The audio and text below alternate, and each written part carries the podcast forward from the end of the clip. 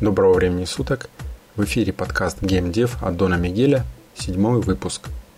Сегодня я хочу поговорить про детский код. Что за детский код? Это тот код, который пишут школьники. Я только что вернулся из Новосибирской летней школы юных программистов, которой 41 год. Ее в свое время создал советский ученый Андрей Петрович Ершов – Благодаря ему у нас в школах есть предмет информатика. Посмотрите Википедию. Как выглядит эта летняя школа юных программистов? Вместо привычных отрядов есть так называемые мастерские. Во главе мастерской стоят преподаватели, которые могут быть и студентами, и директорами институтов, или успешными разработчиками игр для PlayStation 4 и так далее. Академики даже были, причем биологи, ну, неважно. Перед детьми в каждой мастерской ставится задача сделать определенный проект. Проекты выкладываются в интернет, аннотации проектов, требования к участникам на официальном сайте летней школы. И перед тем, как пройти собеседование, дети могут выбрать, что бы им хотелось сделать. Либо создать какой-то процессор, либо написать игру типа Pokemon Go, в дополненной реальности. У нас в этом году так совпало, что первая мастерская а, еще до выхода игры Pokemon Go а, выложила свою аннотацию. Не буду описывать, но что-то близкое. Вот, и довольно серьезная. Тема моей мастерской была создание симулятора улья с пчелками, а, либо симулятора муравейника. Ну, я хотел сделать это довольно серьезным симулятором. Начиналось все с того, что какая-нибудь муравьиная королева выбирала место для своего муравейника, зарывалась в землю, производила первых там, рабочих солдат и начинался процесс. Муравьи должны были общаться с помощью запахов, а, собирать а, материалы, кормить свою королеву, помогать сообществу своему и так далее. Но вообще проект довольно интересный, а так как я собирался использовать язык Lua и фреймворк Love2D, то это все было реализуемо и должно было выглядеть довольно симпатично. Но в этом году я в свою мастерскую набирал детей помладше, до 6 класса включительно.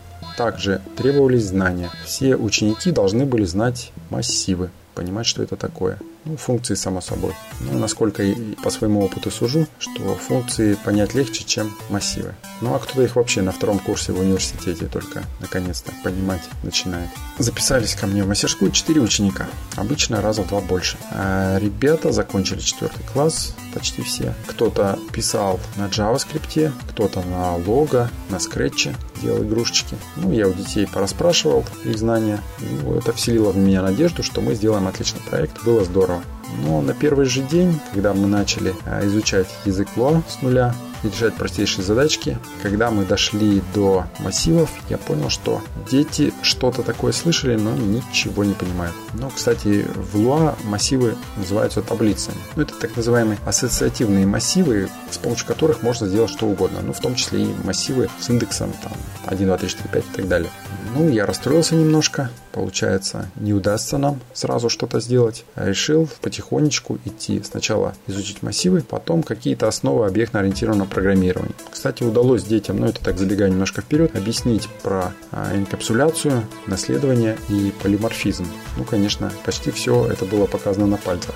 На практике было довольно туго. Ладно, мы затормозили, думаю, ну, детям скучно, давайте-ка введем графику. Love 2D шикарная штучка, я уже в прошлых подкастах говорил, что очень легко научиться и начать программировать без каких-то лишних проблем. Я сравниваю, например, с фреймворком. Я на JavaScript работал с Cocos 2D.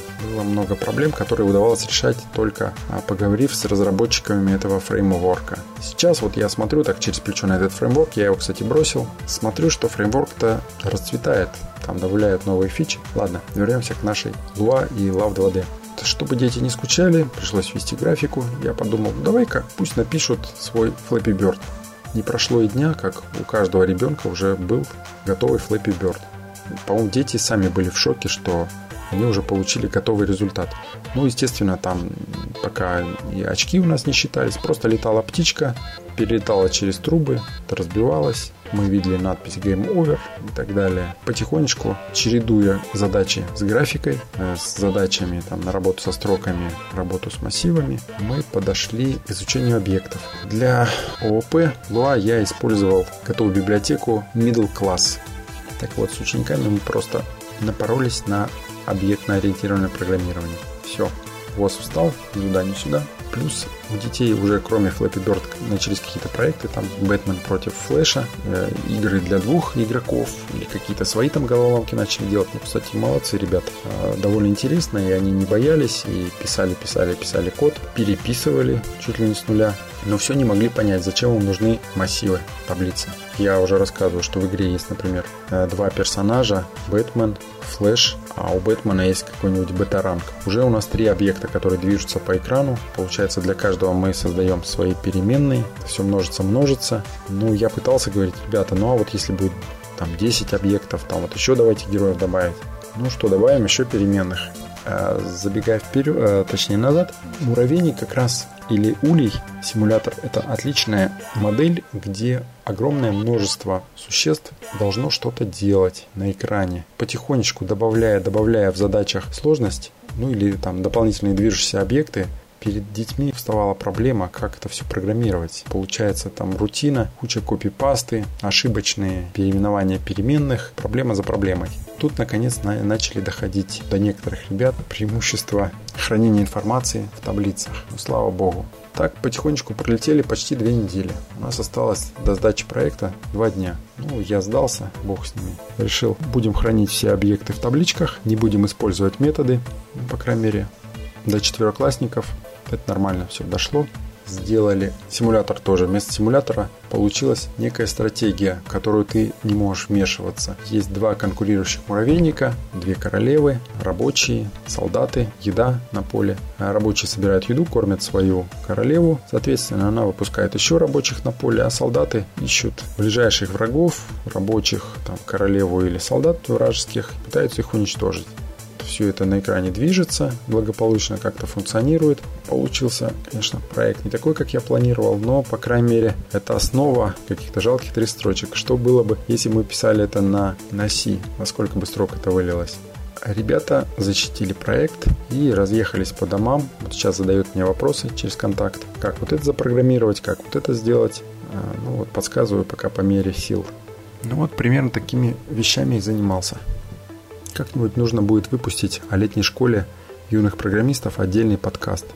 Сколько-то лет назад у меня была подобная мастерская на Луа. Мы делали тоже симулятор жизни в лесу. И я помню, что за две недели мне удалось, правда, шестиклассникам донести работу с таблицами, с массивами и объектно-ориентированное программирование. Но вот четвертый класс все-таки сопротивлялся. Если бы была бы индивидуальная работа, не четыре ученика, которые отвлекали, вот отстающие, не давали работать с ребятами, которые убегают вперед, так что приходилось задачи и тем, и другим давать. Плюс столкнулся с тем, что ребенок может через 5 минут уже забыть, что он делал до этого. Или, например, сталкивались многие мастерские с тем, что вчера дети решали какие-то типовые задачи, а сегодня уже не могут решить то, что решали вчера. Приходилось повторять, Проект мы в конце концов защитили, все отлично. Уезжаю я в очередной отпуск, надеюсь поработать там над своим проектом Забияки. Вот мы сейчас работаем уже на 50% сделан второй главный герой, чай. Работа движется, на нее уходит почти все свободное время. Ну что ж, дорогие слушатели, на этом я подкаст внезапно заканчиваю.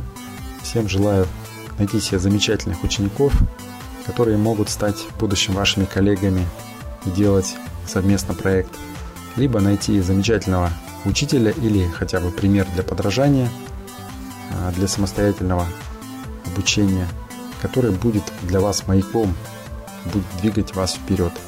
Никогда не останавливайтесь, ищите что-то интересное, осваивайте новые технологии, дерзайте. С вами был Дон Мигель.